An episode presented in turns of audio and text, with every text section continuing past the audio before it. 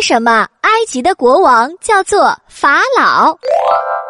法老是古埃及君主的尊称，是埃及语的希伯来文音译。法老是国家政权的最高代表，他掌握军政神权。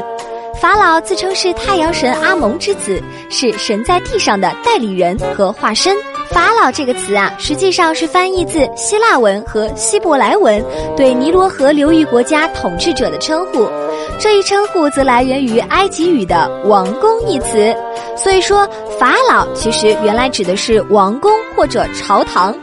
到埃及第十二王朝末期，法老一词还仅仅适用于指代王宫。你知道吗？最早将法老用来表示称呼埃及君主的，其实啊是第十八王朝埃赫纳顿时期的一封信，在其中呢就提到了法老愿他健康长寿并富有，君王。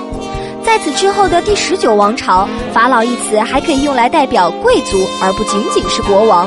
直到第二十二王朝，法老一词开始同法老具体的称谓联系在一起使用。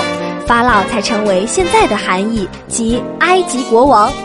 在不使用“法老”一词的时间里，古埃及人一般也用“国王”“殿下”“君主”等词来表示国家的统治者。不过，由于“法老”一词的独特性，后人习惯上就把所有古埃及国王都用这一称谓来表示了。